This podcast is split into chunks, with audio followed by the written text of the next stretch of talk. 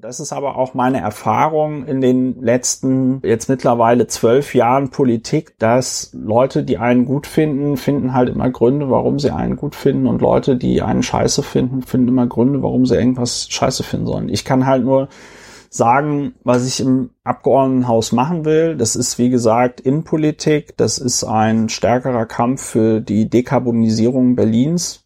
Das ist ein Ausbau der Gewaltschutzambulanz an der Charité und das wäre dann tatsächlich noch die Frage, ne, so ein bisschen Neurodiversität in die oder zumindest das Verständnis für Neurodiversität in die Berliner Verwaltung zu bringen. Ja, und dann kann man sich halt irgendwie überlegen, ob man das jetzt überzeugender findet als das, was äh, Andreas Otto machen möchte.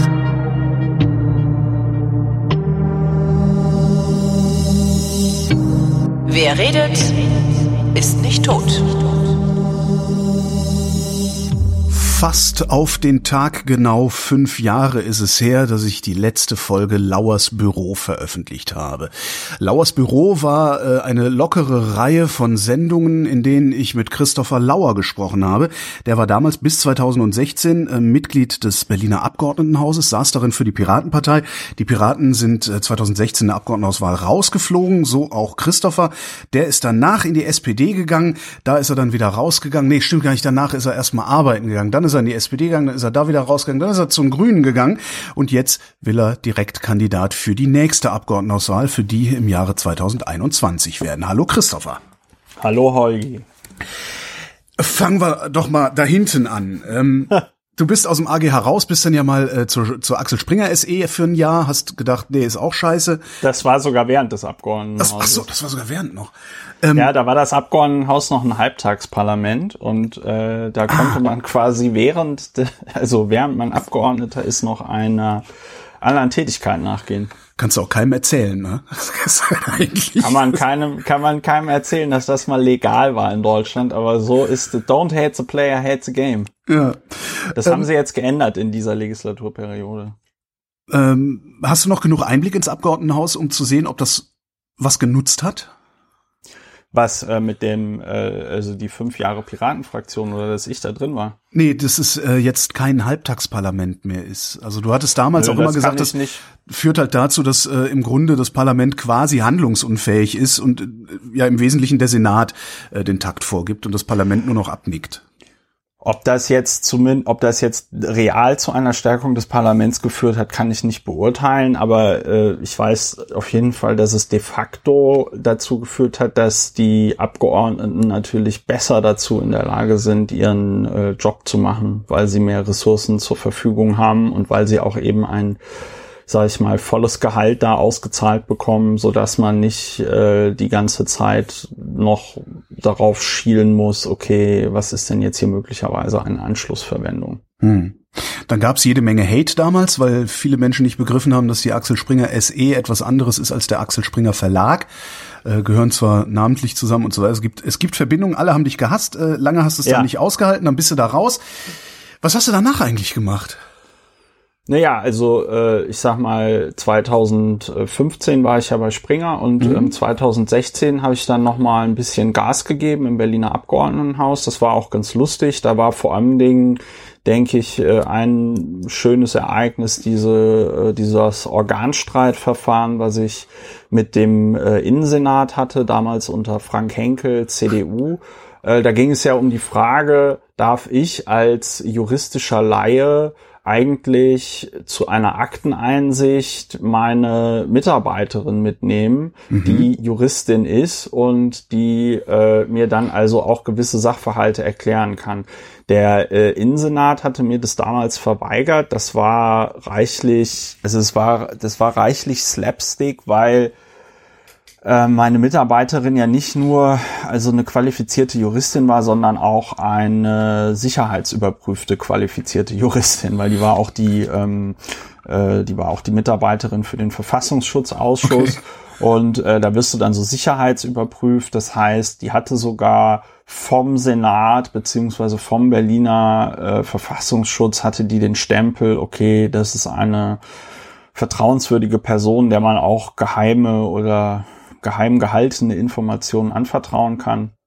Und dann gab es da also eine längere Auseinandersetzung mit dem Senat erstmal, also und dann habe ich halt, dann haben wir halt irgendwann gesagt, okay Leute, wenn ihr mich da nicht mit meiner Mitarbeiterin äh, äh, zur Akteneinsicht lassen wollt, dann gehen wir einfach von Verfassungsgerichtshof. Ne? Und das war schön, weil der eigentlich ein ziemlich weitreichendes Grundsatzurteil gefällt hat, das also nicht nur für das Berliner Abgeordnetenhaus relevant ist, sondern auch die Akteneinsichtsrechte aller Abgeordneten in Deutschland äh, ähm, stärkt.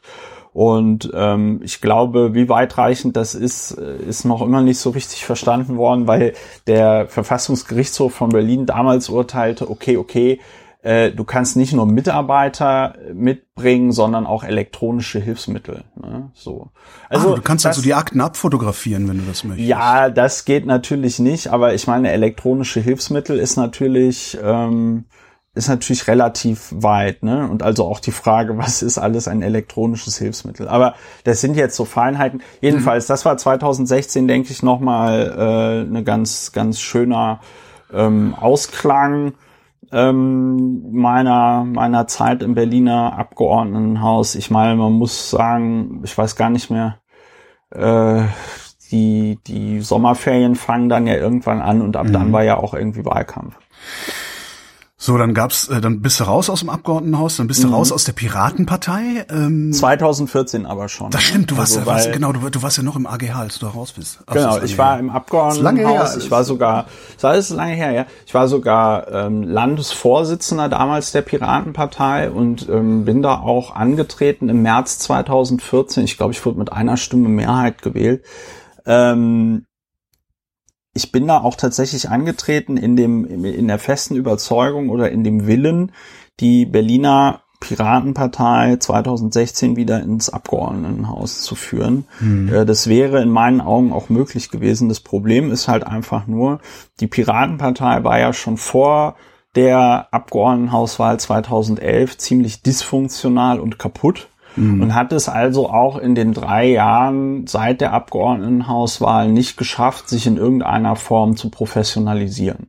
Und das war dann am Ende so, dass ich da als Vorstandsvorsitzender saß und mit Kollegen im Vorstand, es waren ja nur Männer, äh, mit Kollegen im Vorstand dann darüber diskutieren musste, ob man ob man eine Rechnung, eine Stromrechnung noch bezahlt aus dem Jahr, noch aus dem Jahr 2013 äh, von, von Vattenfall, wo da irgendwelche, ähm, wo, wo man da irgendeine Immobilie angemietet hatte als Wahlkampfzentrale.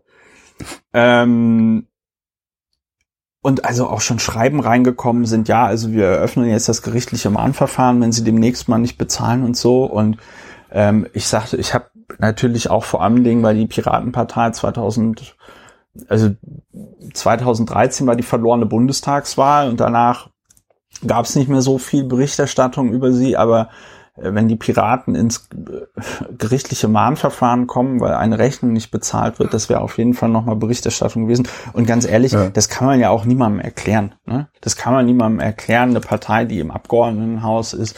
Ähm, so, und dann hieß es immer, ja, das sind unberechtigte Forderungen. Und dann sagte ich, ja, das ist total toll, dann zeigt mir doch einfach eure Widersprüche, die ihr dann damals geschrieben habt und so. Es gab natürlich keine. Und das alles hat mich dann ähm, und dann sind natürlich noch viele andere Sachen vorgefallen. Dann habe hm. ich aber gedacht, so, nee, also wenn ich mit erwachsenen Menschen darüber diskutieren muss, ob man eine, ob man eine Stromrechnung bezahlt, ja, ähm, also das ist für mich nicht die Grundlage für politisches, äh, für politisches Arbeiten. Hm. Ne? Und ähm, wir hatten im Grunde genommen, also diese ganzen Konflikte, die man heute in der gesamten Gesellschaft erlebt, ne, also so diese Polarisierung zwischen links und rechts, dieses ähm, ja, diese, dieses Lügen, was euphemistisch Fake News genannt wird, ähm, das haben wir alles in der Piratenpartei vorgeturnt, bevor ja. es das, sage ich mal, in der gesamten Gesellschaft gab. Und das bedeutet, es gab auch damals so diese, ähm, diesen Konflikt zwischen einem eher, sag ich mal, linken, progressiven und einem eher apolitischen, aber also die waren rechts und apolitisch. Es war eine komische Zum, Mischung. Ja. mindest, mindestens rechtsoffen habe ich die wahrgenommen. Ja, ja, rechtsoffen, äh, apolitisch bis auf freie Fahrt auf der Datenautobahn, ja. Mhm. Und ähm, da war halt irgendwie klar, okay, der Laden ist irgendwie so dermaßen im Arsch. Ähm, da bringt es jetzt auch nichts, wenn ich jetzt noch anfangen würde, weiß ich nicht. Also ich hätte mich auf den Kopf stellen können. Mhm. Das, das hätte, das hätte nicht mehr geklappt. Und wie gesagt, also dieses mit, mit der Stromrechnung und so, solche Sachen, das war halt auf echt so einem Niveau, wo ich gesagt habe, so nee, also da möchte ich dann aber auch nicht als Vorsitzender ähm, mit meinem Namen für stehen, wenn sich hier der ganze Vorstand irgendwie querstellt, weil er der Meinung ist, das ist eine sogenannte unberechtigte Forderung. Hatte ich keinen Bock drauf, ähm, bin ich ausgetreten. Bist du eigentlich in die SPD eingetreten, als du noch im Au- Abgeordnetenhaus warst oder war das danach? Also äh, technisch gesehen war ich noch im Abgeordnetenhaus, denn die neue Legislaturperiode beginnt nicht mit der Wahl, sondern die neue äh, Legislaturperiode beginnt in der Regel immer erst so einen Monat nach der Abgeordnetenhauswahl. Da gibt's dann eine konstituierende Sitzung. Das heißt, ich war bis zum Oktober, schlag mich tot, irgendwie 20. Oktober rum äh, war ich, äh, 2016 war ich Mitglied des Berliner Abgeordnetenhauses, obwohl die Wahl schon am äh, 18. September war. Äh, das heißt, streng genommen war ich also äh, ungefähr einen Monat lang äh, SPD-Mitglied im Abgeordnetenhaus. Ähm, das hatte jetzt aber keine tatsächlichen Konsequenzen, dass ich da jetzt zu irgendwelchen Fraktionssitzungen gegangen bin oder musste oder so, ja. Ähm, ja, genau. Genau, und also genau, also es kam quasi 2014 aus der Piratenpartei raus und im September 2018, einen Tag vor der Berliner Abgeordnetenhauswahl, bin ich der bin ich der SPD beigetreten. Weil Katharina Barley, so steht es überall, dir einen sicheren Listenplatz für die dann nächste Bundestagswahl ähm, in Aussicht gestellt hat oder versprochen hat. Ähm, Dem, dem war so. wenn die das nicht gemacht hätte, wärst du dann trotzdem in die SPD eingetreten? Mm, Ich glaube schon. Also äh, ich, die, man muss dazu sagen, die äh, SPD war damals tatsächlich die einzige Partei, wo FunktionärInnen auf verschiedenen Ebenen auf mich zugekommen sind und gesagt haben, hier Christopher, was machst du eigentlich nach der Abgeordnetenhauswahl 2016? Willst du nicht weiter Politik machen? Willst du es nicht vielleicht bei der SPD machen? So, und das war also verschiedene E- Ebenen, ne? also vom, vom, äh, vom einfachen Mitglied ähm, im Kreisverband bis hin zu ja, äh, Leuten da auf, auf Bundesebene und aber auch auf Landesebene hier in Berlin. Ja.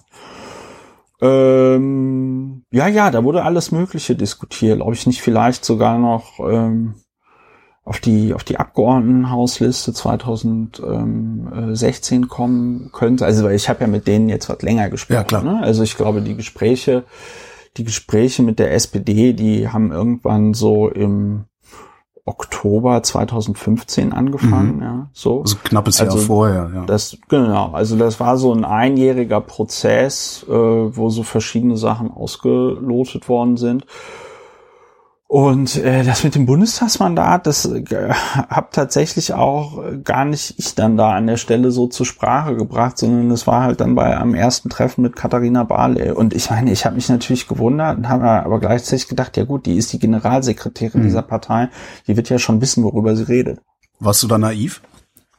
War ich total naiv, ja klar. Aber ich meine, das war ich total naiv, aber gleichzeitig habe ich gedacht, so ja, warum, warum denn jetzt nicht? Ne? Also es ist ja jetzt nicht so.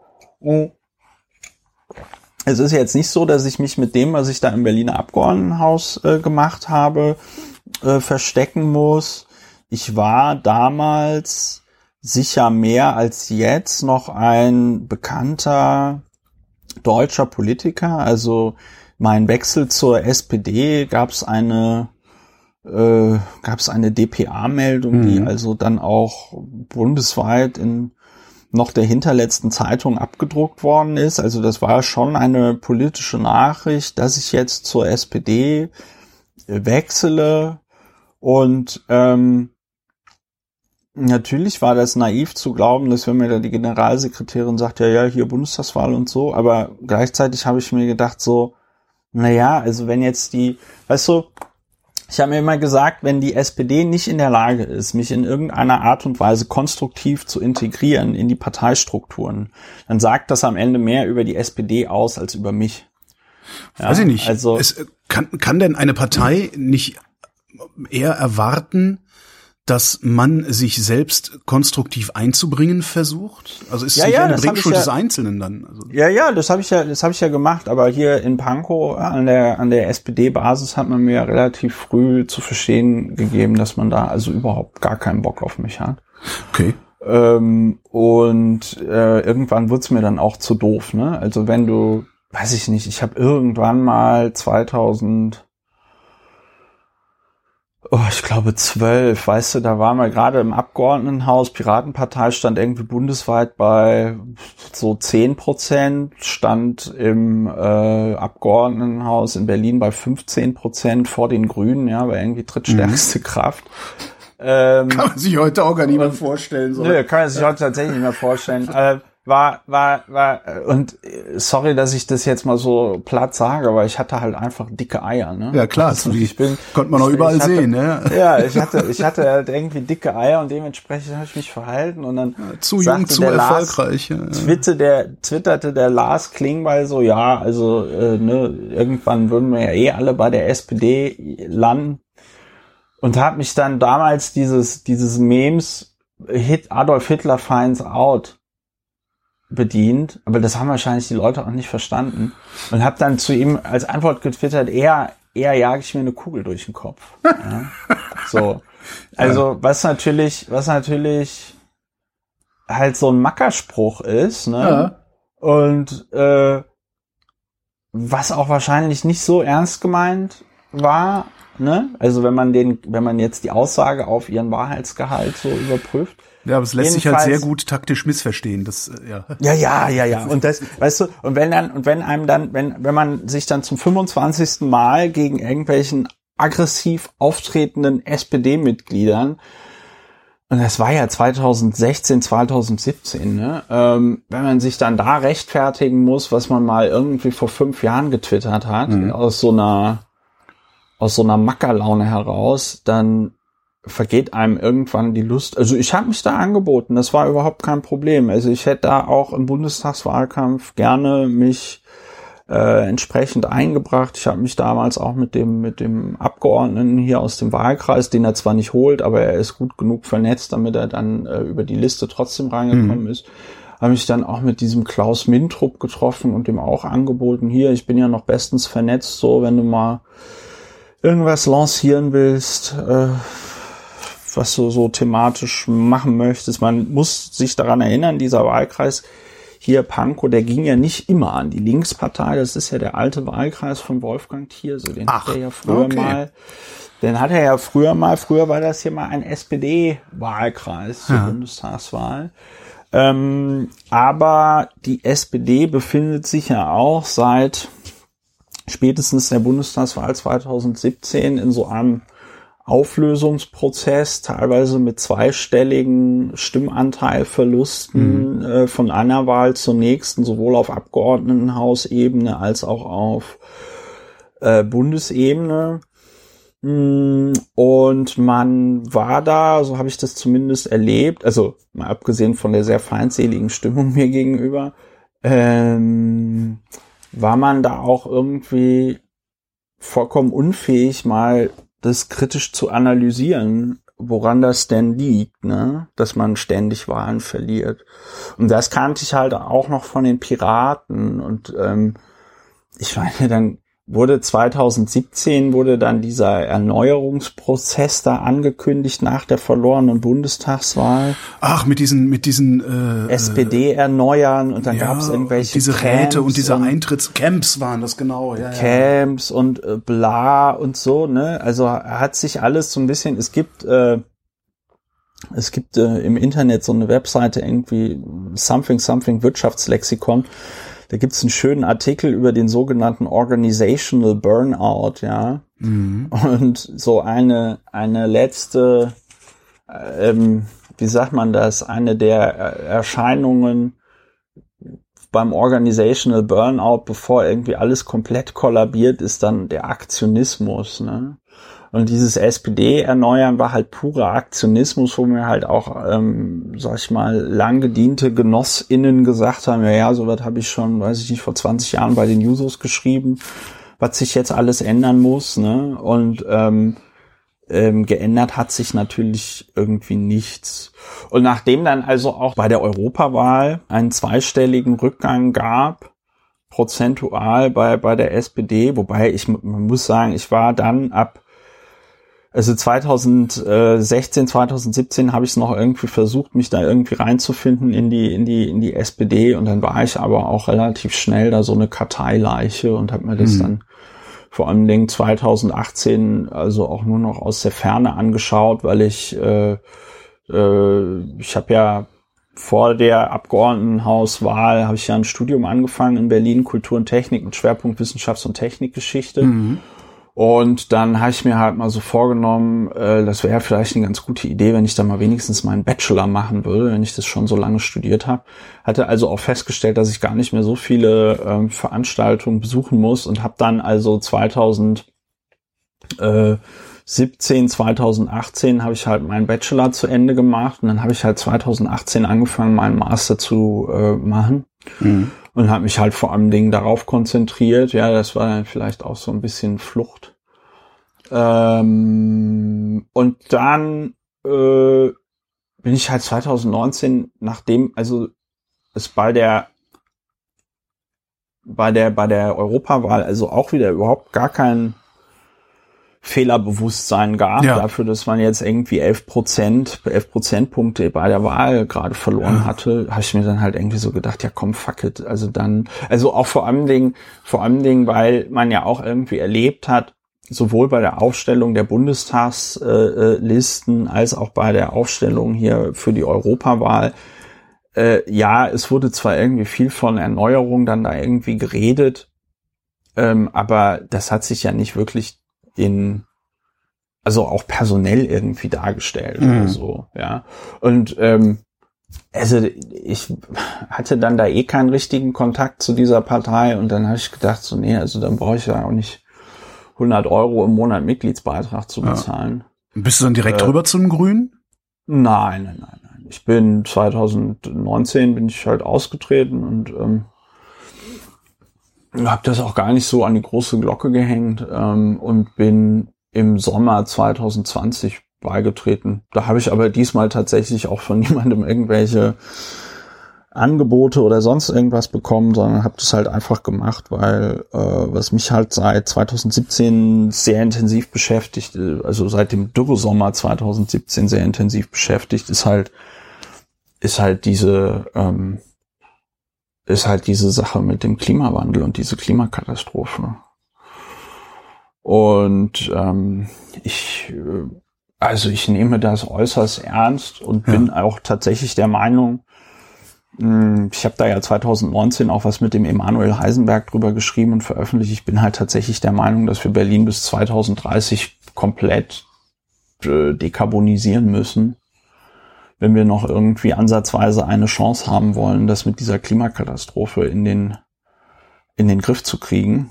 Und ähm, ja, dann kann man irgendwie darüber diskutieren, ja, aber die Chinesen die haben ja auch Kohlekraftwerke und so, das ist mir aber egal. Ich kann halt nicht, ich kann halt nicht von Berlin-Prenzlauer Berg aus ein Kohlekraftwerk in China abschalten. Ich kann ja. nur die Kohlekraftwerke in Berlin abschalten, von denen wir noch zwei haben. Und ich kann äh, äh Berlin energetisch komplett auf erneuerbare Energien umstellen. Und wenn Deutschland als noch immer G8-Nation das irgendwie hinkriegen sollte, seine Hauptstadt innerhalb von zehn Jahren zumindest CO2-neutral zu machen, mhm. ja, dann hätte das mit Sicherheit auch ausstrahlende Wirkung auf andere äh, äh, Länder. Wenn wir aber bis 2030 da gepennt haben sollten, wird's ähm, wird's meinen Augen sehr finster.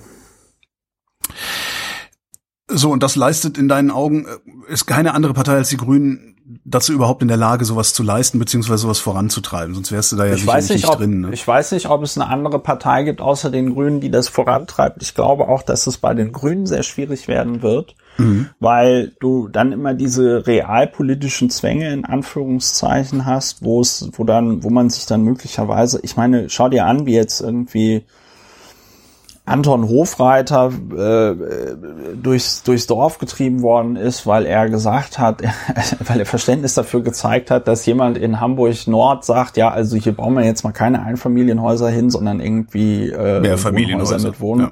mit Wohnungen, wo man, Klammer auf, noch dazu sagen muss, das ist eh so eine auch Debatte für die oberen 10.000, weil kein normaler Mensch äh, kann sich ein Einfamilienhaus da leisten und kein normaler Mensch kann sich dort eine ähm, ähm, eine Wohnung leisten. Also ist das auch schon, ist das auch schon so ein bisschen verlogen, diese ganze Debatte, mhm. ne? Also, dass man jetzt so, dass man jetzt so tut, so nach dem Motto, der, der, der böse Anton Hofreiter, der will jetzt hier irgendwie den, den armen, weiß ich nicht, Frauen beim, beim Aldi an der Kasse, die, ähm, Einfamilienhäuser, Einfamilienhäuser die Villen im Tessin wegnehmen, ja. Die Villen im Tessin wegnehmen. So, und ähm, also äh, ich weiß nicht, ob es die Grünen irgendwie hinbekommen, aber wenn eine Partei, dann die Grünen. Also ich meine, die CDU und die FDP labern alle irgendwie rum von ähm, von wegen so Innovation, ja das, ja, das ist so dieses magische Denken, so da kommt die gute Innovationsfee und dann ja. ähm, wird das schon alles, ja, dann ist das auf einmal so weg und deswegen sage ich auch magisches Denken, weil es natürlich irgendwie kompletter Quatsch ist, weil mhm. die Innovationen, mit denen man den Treibhausgasausstoß ähm, senken kann, die sind ja alle schon da. Ne? Ja. Also Solarzellen sind da, Windräder sind da, äh, Wärmedämmung für Häuser ist da, Kraft-Wärmepumpen sind da. Es ist alles da. Ja. Wiederaufforstung. Ja, das sind aber auch so Sachen, Holgi, äh, wenn man, wenn man sich schon wenigstens nicht darum kümmert, den CO2-Ausstoß radikal zu, zu, zu, zu senken, dann muss man sich aber trotzdem damit auseinandersetzen, wie äh, wie, äh, wie gehen wir mit den Folgen des Klimawandels um. Und die Folgen des Klimawandels sind spürbar. Es ja. müssen in Pankow, aber auch in anderen Bezirken Berlins äh, hunderte, tausende von Bäumen gefällt werden, weil die verdürren. Äh, du kannst aber auch nicht die, das Gießen der Bäume an ähm, Kreti und Pleti überlassen, weil, also die machen das zwar, aber wenn sich die Leute nicht absprechen, hast du so Situationen wie in Frankfurt am Main, wo dann äh, im Sommer auf einmal das Wasser ausgeht, wenn alle Leute anfangen, äh, literweise Wasser auf die Straßenbäume zu kippen. Ja. So, das heißt, du musst dir überlegen, bei den veränderten klimatischen Bedingungen in Berlin, was für Bäume pflanzt du an? Weil Bäume sind halt eben die, das sind die Dinger, die die Stadt runterkühlen. Ja, mhm. du kriegst also Du kriegst eine Stadt nicht anders äh, runtergekühlt, außer vielleicht durch solche riesigen Flächen wie den, das Tempelhofer Feld. Also das funktioniert tatsächlich ja. auch noch, aber du brauchst dazu auch eine riesige Fläche, ja. Ja, oder oder du oder oder der Golfstrom lässt noch mehr nach als jetzt bereits vorhergesagt. Ja. Und wir werden hier ein Winterwunderland, dann haben wir noch mal ganz andere Probleme. Ähm, aber äh, mal angenommen, das bewegt sich alles noch in so halbwegs beherrschbaren ähm, Dimensionen, dann muss Berlin und andere deutsche Städte auch müssen ja eh umsteuern weil dann musst du dir überlegen, was für Bäume pflanzt du, äh, wie bewässere ich die, ja, wie stelle ich eine Wasserversorgung einer 3,5 bis 4 Millionen Stadt sicher, wenn wir durch Dürre weniger Grundwasser haben und so weiter und so fort. Das sind alles sehr spannende Fragen, mit denen muss man sich auseinandersetzen. Ich habe ja auch meiner Zeit im Abgeordnetenhaus äh, mich mit so Fragen beschäftigt, äh, äh, Katastrophenschutz, ne? Also hm. wie ähm, ja, stimmt, du warst du warst das mit der Zombie-Apokalypse, ne? Was? Ja, ich war das mit der Zombie-Apokalypse da stehe ich auch nach wie vor zu dieser Anfrage. Ich finde die auch noch immer sehr gut. Ich würde die auch jederzeit wieder stellen, weil der Punkt ist ja ganz klar, wenn eine Stadt auf eine Zombie-Apokalypse vorbereitet ist, dann ist sie auch, weiß ich nicht, auf ein Coronavirus vorbereitet ja. oder auf einen sehr langen Stromausfall oder sonst irgendwas. Leider hatte die damals äh, vom äh, von der CDU geführte äh, Gesundheitsverwaltung nicht ganz so viel Humor ähm, Kein ich, Humor so, bei den Rechten, das kann ja gar nicht sein. Bei, bei der CDU, das ist doch gar nicht möglich. Wie kann das sein? So und ähm, also will damit will damit sagen, so Themen wie ähm, Katastrophenschutz und und so und und einfach auch unwahrscheinliche Ereignisse, ähm, die interessieren mich halt schon, ne? Weil irgendwann passiert's dann halt doch. Irgendwann hast du dann die Pandemie, ne? Und mhm. dann hast du auf einmal nämlich Arschlecken 250, weil alle immer gesagt haben, ja wieso äh, Pandemie äh, gibt's doch eh nicht. Ne? Ja, außerdem so, ist Deutschland auf alles super vorbereitet. Das haben wir ja gelernt außerdem in den letzten zwölf Monaten. Das, das haben wir super gelernt, ja. So, ähm, genau. Als du in die Grünen, also den, den Grünen beigetreten bist, so nennt man das. Hast, war das da direkt dein Plan, auch als Direktkandidat äh, dich aufstellen zu lassen? Oder zu kandidieren? Ja, also oder hast du gesagt, ich, ja, ich gucke jetzt erstmal was, was, was? Nee, nee, nee. Also ich habe mir, ich habe mir gesagt, so komm, also eigentlich, wie gesagt, eigentlich wollte ich ja äh, 2020, beziehungsweise noch anders gesprochen. 2019 gab es ja Ende des Jahres dieses, diese, diese ähm, Start-up-Menschen aus, ähm, ich glaube, Neukölln oder Kreuzberg, die dieses Olympia 2020 gemacht haben. Und nicht und, Sagt ihr das ja, noch? Ja, ja, das Sagt war dieses das ja, ja, das, ja, diese genau, Kondomhersteller, so. die da diese äh, ja. Mhm. Mhm. Stimmt, für Hygiene, Hygieneprodukte, genau. Hygieneprodukte Entrepreneurs. Ich hab, was ist da eigentlich draus geworden? Ich habe immer gedacht, komisch, sieht aus wie das Fire Festival. Ja, das war auch das, das war auch das Fire Festival 2020. Alles klar. Ähm, äh, ja gut, ist die Pandemie Moment, dazwischen gekommen. Da, also da gibt's, da gibt's ja Saved by the, Saved by the Pandemie. Also da gab es, es gibt, ähm, glaube ich, so eine Doku jetzt auf TV Now oder oder Join oder irgendwie sowas. Ähm, mhm. ich habe sie mir aber nicht angeguckt, weil ich diese Bezahlsender nicht habe. Ist aber auch egal. Jedenfalls ich habe mich damals schon ziemlich krass darüber aufgeregt, weil ich einfach, weil der ursprüngliche Plan war ja für die Leute, die sich nicht mehr dran erinnern, dass sich halt 90.000 Menschen im Olympiastadion versammeln und dann dort ähm, Petitionen für das Online-Petitionssystem des Deutschen Bundestages unterschreiben. Ja. ja. Ähm, und ich habe mal so wirklich ganz konservativ über den Daumen gepeilt. Also wenn jetzt 90.000 Menschen auch von außerhalb nach Berlin kommen, ja, mhm. und halt eben Geld für diese Veranstaltung ausgeben, ja, also Eintritt und dann die ähm, Übernachtung und Fahrt und sonst was, ne, dann bist, dann warst du da schnell bei irgendwie so 14 Millionen Euro, die da für ein Wochenende irgendwie auf den Kopf gehauen wurden. Ja. Aber selbst wenn ich mich komplett verrechnet haben sollte und es nur sieben Millionen Euro gewesen wären, dann wäre das noch eine ziemliche Stange Geld gewesen. Nur mal zum Vergleich, die Piratenfraktion im Berliner Abgeordnetenhaus hatte ein Budget von 1,2 Millionen Euro im Jahr und davon haben wir, äh, weiß ich nicht, 10, 20 Mitarbeiter finanziert. Ja. Mhm. Will damit sagen, wenn, wenn dein Ziel es tatsächlich ist, irgendwas an der Klimakatastrophe zu ändern, ja, dann kannst dann du mit sieben Millionen mehr machen, als Leute im äh, Olympiastadion genau, zusammenzubringen. Genau, mit, da mhm. kannst du für sieben Millionen Euro kannst du irgendwie, kannst du dir irgendwie fünf bis zehn JuristInnen einstellen, äh, die dann äh, sieben Jahre lang lustige Gesetze schreiben. Und da kam mir dann in den Sinn, ja, ja, also eigentlich müsste man sowas wie eine NGO machen, äh, die also das dann genau macht, ja, also die im Grunde genommen so arbeitet wie eine Fraktion, aber eben äh, beschränkt auf ein Thema, damit das Ganze gemeinnützig ist.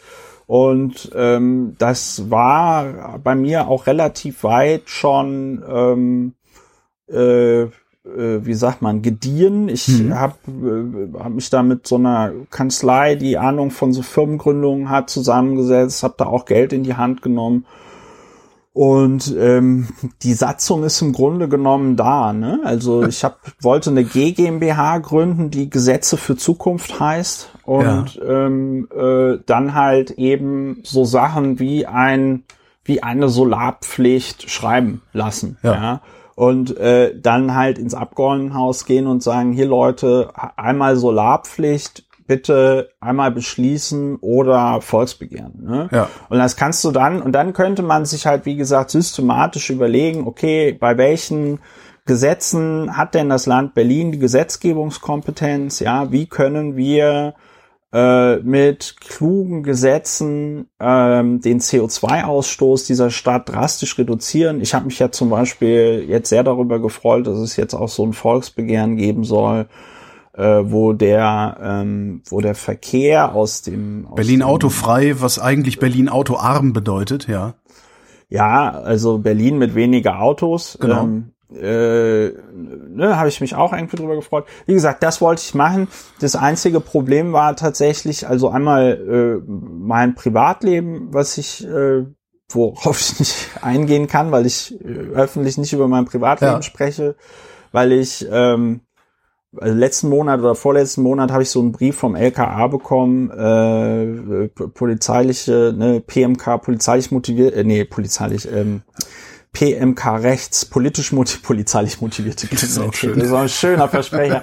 ähm, ne, politisch, politisch motivierte Kriminalität rechts und ähm, die werten ja jetzt dann auch immer diese Benennungslisten, die sie dabei diversen Nazis finden, aus. Ja. ja und ähm, machen dann äh, die werten die aus und informieren dann auch die Leute, die auf diesen Benennungslisten stehen. Ne? Und da habe ich also 2000, ähm, da habe ich also jetzt vor kurzem wieder eine Nachricht darüber bekommen, dass ich da auf irgendeiner rechten Benennungsliste stand, mhm. zum Glück nicht mit meiner Adresse. Das heißt, ich muss zum Glück nicht umziehen. Ja, aber ich habe seit ähm, 2013, da habe ich meine erste Morddrohung bekommen, als ich Fraktionsvorsitzender war. Ähm, ich habe seit 2013 eine Adressdatensperre und es ist auch äh, gut so, wenn man sich äh, anguckt, wie es Leuten ergeht, die äh, die Rechten auf dem Kicker haben und die dann von denen terrorisiert werden. Ja. Ne? So. Und ähm, das bedeutet also aus privaten Gründen, äh, weil ich meinen Master fertig machen musste und dann nicht zuletzt wegen der Corona-Pandemie, die war im Grunde genommen der Hauptgrund, ja,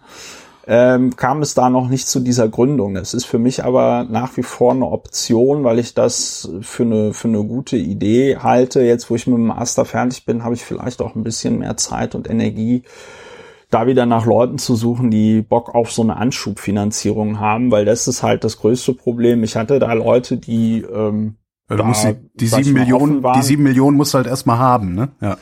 Ja, also mir geht's ja nicht um sieben Millionen, aber es würde ja reichen, wenn du am Anfang irgendwie Leute findest, die sagen, okay, pass auf, ich schmeiß da mal irgendwie 5.000 oder 10.000 Euro drauf, ja. Aber ähm, und ich hatte da auch Leute, aber durch Corona hatte sich das dann irgendwie alles verändert. Mhm. Ne? Und ähm, dann ging das, blieb das erstmal auf Eis. Und dann habe ich mir aber im Sommer 2020, als es dann wieder so heiß war, gedacht, so, nee, da musst du aber mal was machen. Und ich sehe es tatsächlich unter dem As ich sehe es auch tatsächlich unter dem Aspekt, ähm, ich habe nichts zu verlieren. Also ja. im wahrsten Sinne des Wortes, weil ich habe ja den Zeitrahmen skizziert. Wir haben jetzt die nächsten zehn Jahre Zeit. Also ja. was soll ich mich, was soll ich mich dann darüber ärgern, wenn ich es nicht versucht habe? Und also, weil ich kenne mich, ne? Wenn ich es nicht versuche, dann ärgere ich mich einfach drüber, dass ich es nicht versucht habe und dann. Ähm, das heißt, die, weißt du, die, die jetzt für die Grünen, für die Grünen ins, äh, zu kandidieren ähm, und ins, äh, möglicherweise ins Abgeordnetenhaus einzuziehen, ist äh, ja die Ersatzhandlung für die ausgebliebene Gründung dieser gemeinnützigen GmbH?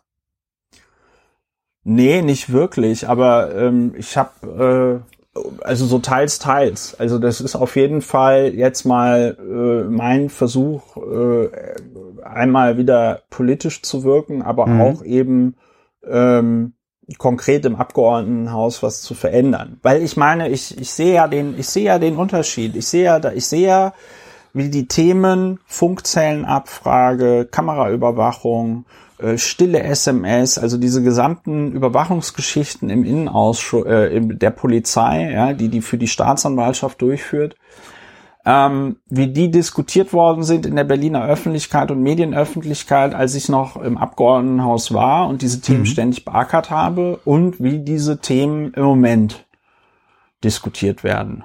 Ne? Ja, gar so. nicht, oder? Und ähm, das ist halt einfach, wo ich dann halt einfach sage, ja, es macht dann am Ende des Tages schon einen Unterschied, wer da im Parlament sitzt, ja. auch als Person und ähm, welche Themen diese Person bearbeitet. Und das ist natürlich für mich dann da auch eine Motivation. Ne? Aber hast du da nicht das Problem, dass also das, den Direktkandidaten verstehe ich ja immer so, dass er die Interessen meines Bezirks mehr oder minder unmittelbar ähm, im Abgeordnetenhaus vertritt.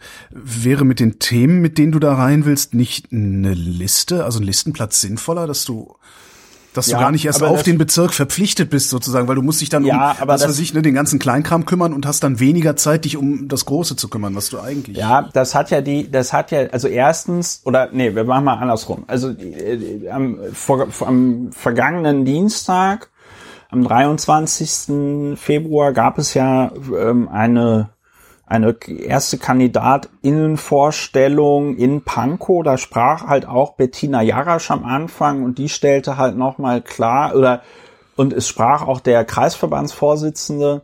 Ähm, und die haben auch nochmal ein bisschen so das Prozedere erklärt, beziehungsweise haben nochmal auch ein bisschen erklärt, wie so die Perspektive ist. Und die meinten so, na ja, also wenn man nicht für einen Wahlkreis aufgestellt wird, äh, in Pankow, dann wird es von der, wird es von dem Kreisverband auch keine Unterstützung geben für eine, für eine, für einen Listenplatz. So. Okay. Äh, mit der, mit der Begründung, also erstens, die Leute, die irgendwie auf sicheren ähm, Wahlkreisen sind, werden auch nicht über die Liste abgesichert dieses Okay. Jahr. Und Leute, die ähm, eben keinen Wahlkreis bekommen haben, sollen auch nicht bei einer Kandidatur für die Liste unterstützt werden, weil so wird begründet, naja, wenn du schon nicht das Backing des äh, Kreisverbandes hast für eine äh, für eine Kandidatur auf einen Direktwahlkreis, dann ist es ja auch Quatsch, da zu kandidieren. Was natürlich, was natürlich nicht bedeutet, dass ich dann, wenn ich hier nicht gewählt werden sollte, kann ich natürlich noch immer mich auf die ähm, äh, Landesdelegiertenkonferenz, die das dann sein wird, irgendwie hinstellen, auf die Aufstellungsversammlung der Liste und trotzdem kandidieren. Ne? Okay, verstehe. Mhm. Äh, mindert dann aber natürlich meine Chancen, irgendwie gewählt zu werden, nochmal. Also deswegen nehme ich das mit dem Wahlkreis schon ernst und Ja. ähm, jetzt ist es so, dass nach einiger Verwirrung und der Frage, für welchen Wahlkreis ich denn kandidiere, ähm, ich mich äh, entschieden habe, das schon nach dem Wohnortprinzip zu machen und dann für den Wahlkreis Pankow 6 jetzt zu kandidieren. Und ähm, ich lebe hier seit 2013, also seit mittlerweile jetzt acht Jahren. Und ich kann nur, ich kann sagen, ja, der Wahlkreis und die Präsenz im Wahlkreis ist wichtig. Ich habe aber auch natürlich kein Problem damit, an einem Ort wichtig zu sein, wo ich eh die ganze Zeit durch die Gegend laufe. Bei Mhm. Corona jetzt ein bisschen natürlich weniger als vorher. Ne? Ähm, aber ich muss auch ganz ehrlich sagen, dass ich Wahlkreisarbeit im äh, Abgeordnetenhaus zumindest in der in der also in der letzten Legislaturperiode, als ich noch Abgeordneter war, tatsächlich so erlebt habe, dass dann also versucht haben, Wahlkreisabgeordnete Kohle für irgendwelche Projekte da in die in die ähm, Ah ja. in den Kreis halt zu schaffen. Ja, klar, ja. So. Ähm, also, aber dann, ich finde, da muss man sich dann, da muss man sich dann ehrlich machen, was man jetzt unter Wahlkreis, was man jetzt unter Wahlkreisarbeit da irgendwie versteht. Und Mhm. oft ist es auch, sage ich mal, eine Problematik, zum Beispiel jetzt beim, beim Thema Bauen.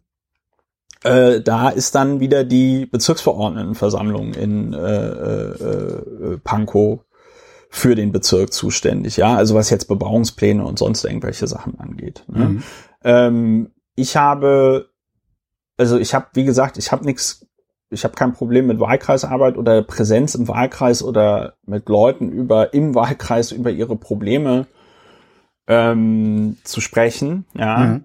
Aber ich finde,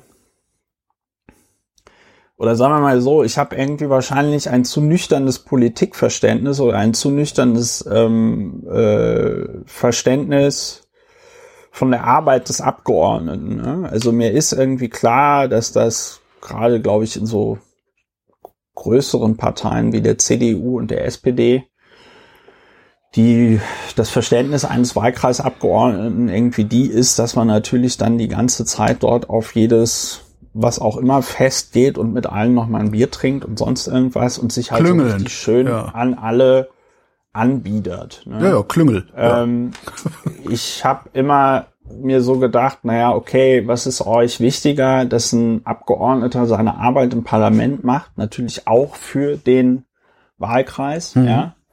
Ähm, oder dass er mit euch, äh, äh, weiß ich nicht, Bierchen trinkt und euch dabei das Blaue vom Himmel verspricht. Ne? ja. Und, äh, Und dann hinterher an der Realpolitik scheitert. und dann hinterher an der Realpolitik scheitert, weil die Zeit, die er mit Bierchen verbracht hat, die konnte er nicht mit Arbeit im Parlament irgendwie Ja. verbringen. Und ich bin da, ich bin da nicht, ich bin da nicht der, ich bin da nicht der Typ für, äh, den Leuten irgendwie Zucker in den Arsch zu blasen. Ich krieg das halt einfach nicht hin. Ich finde es dann unaufrichtig und deswegen mache ich es dann auch nicht. Mhm. Ne? So. Und ja, nichtsdestotrotz ne, also wenn ich jetzt über Innenpolitik rede oder darüber, dass man die Stadt irgendwie umbauen muss, dann äh, gibt es natürlich auch in diesem Wahlkreis hier, in dem Wahlkreis 6, wo der Helmholtzplatz ist, äh, gibt es natürlich irgendwie so Fragen, zum Beispiel städtebauliche Kriminalprävention. Ich weiß nicht, wie es im Moment am Helmholtzplatz aussieht, aber äh, also weil ich aufgrund der Pandemie da jetzt ja. länger nicht mehr war.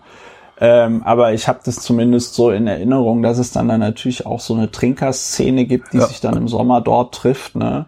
Und dann müsste man sich tatsächlich mal die Frage stellen, okay, kann man denn den Helmholtzplatz nicht, wie zum Beispiel auch den Leopoldplatz in Mitte oder andere Plätze in Mitte, äh, dahingehend umgestalten, dass man dort ein friedliches Zusammenleben zwischen Trinkerszene und, weiß ich nicht, Kindern, die da auf dem Spielplatz rumtouren, hinkriegt und so. Ja. Ne?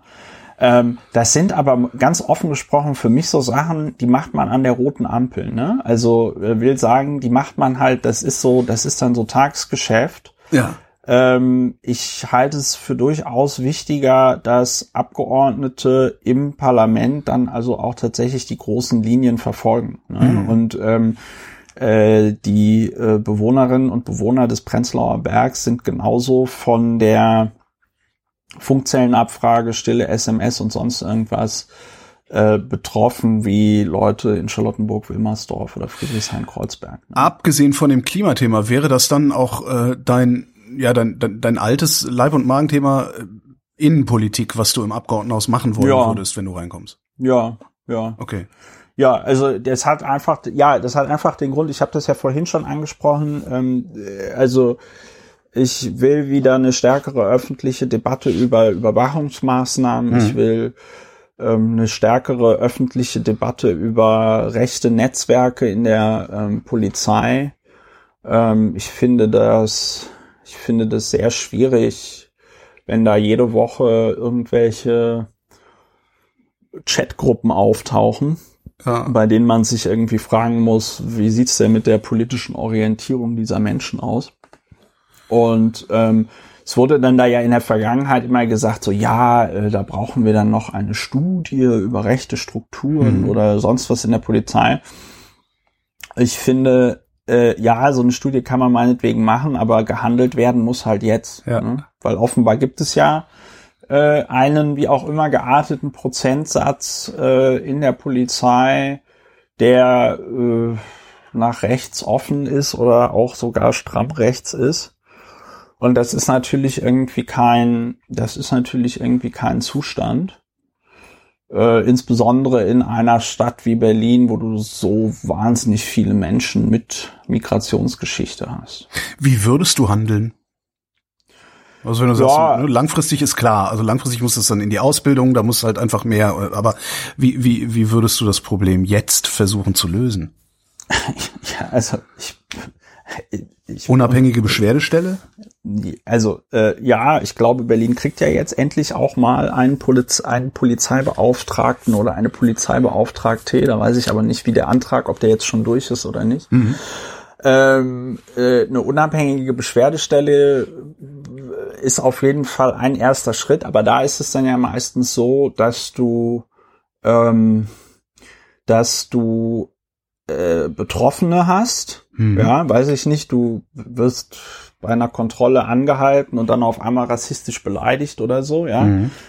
Und dann ähm, hast du dann hast du da hier, ne, he said, äh, he said, she said, ja? ja. Dann ist die Frage, woran lag's denn jetzt? Und dann verläuft es immer so im Sand. Ne? Mhm. Und gleichzeitig sind diese Leute natürlich eh, äh, oder sind Leute, die häufiger solche Dinge erleben, dann wahrscheinlich eh auch nicht so erpicht darauf, sich in so zu exponieren und dann gegebenenfalls noch mehr Probleme mit der Polizei zu bekommen. Nein, also was ich jetzt konkret machen würde, wäre mich tatsächlich einfach mit jedem Abschnitt da irgendwie hinsetzen äh, und sagen, okay, wer sind denn hier eure Pappenheimer?